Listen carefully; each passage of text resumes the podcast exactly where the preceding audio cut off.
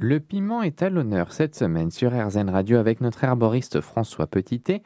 On va s'intéresser à ce qui se trouve dans le piment. Quelles sont les substances intéressantes?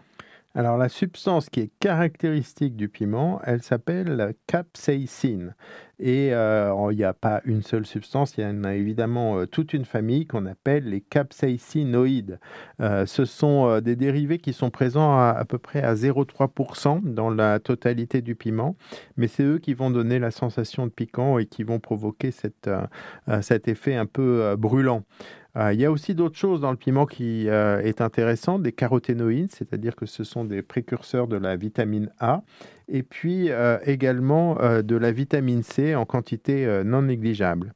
Comment ça va agir ces dérivés du piment justement sur l'organisme Ces dérivés du piment vont agir d'une façon qui est bien connue maintenant.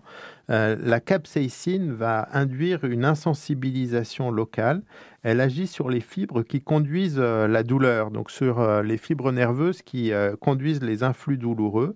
Et dans un premier temps, elle va provoquer une douleur, des picotements, des brûlures. Et puis ensuite, elle va provoquer une anesthésie. Et cet effet est dû au fait que la capsaïcine présente dans les piments va libérer dans un premier temps les neurotransmetteurs de la douleur, la substance P, la sérotonine, la bradykinine, qui sont les vecteurs naturels de cette sensation douloureuse. Et dans un deuxième temps, l'insensibilisation, elle est due au fait que les fibres de la douleur, ayant libéré tous leurs médiateurs, euh, n'ont plus euh, de médiateurs pour transmettre une douleur, et donc il y a une analgésie. Donc c'est cet effet très spécifique de, de la capsaïcine avec une douleur dans un premier temps, une analgésie dans, un deuxième temps. Et c'est ces propriétés qui ont été très légèrement utilisées d'un point de vue euh, médicinal. Justement, le point médical, on va en parler. Euh, ça paraît fou de se dire qu'on peut se soigner avec des piments alors c'est un petit peu euh, historique. Euh, on a des préparations médicinales. C'était une plante utilisée en médicinal dans, euh, dans les cultures où le, piment est d'origine, dans les peuples amérindiens. Mais il n'y a plus beaucoup d'utilisation médicinale. Mais elle était utilisée comme analgésique justement parce qu'on a sur la peau par voie locale, donc on n'utilise pas par voie orale dans ce cas-là, eh bien, elle provoquait euh, un effet analgésiant. Donc on a euh, par exemple quelques pommades euh, à la capsaïcine ou au piment qui étaient utilisées pour les douleurs articulaires ou après un zona par exemple qui sont des douleurs assez importantes.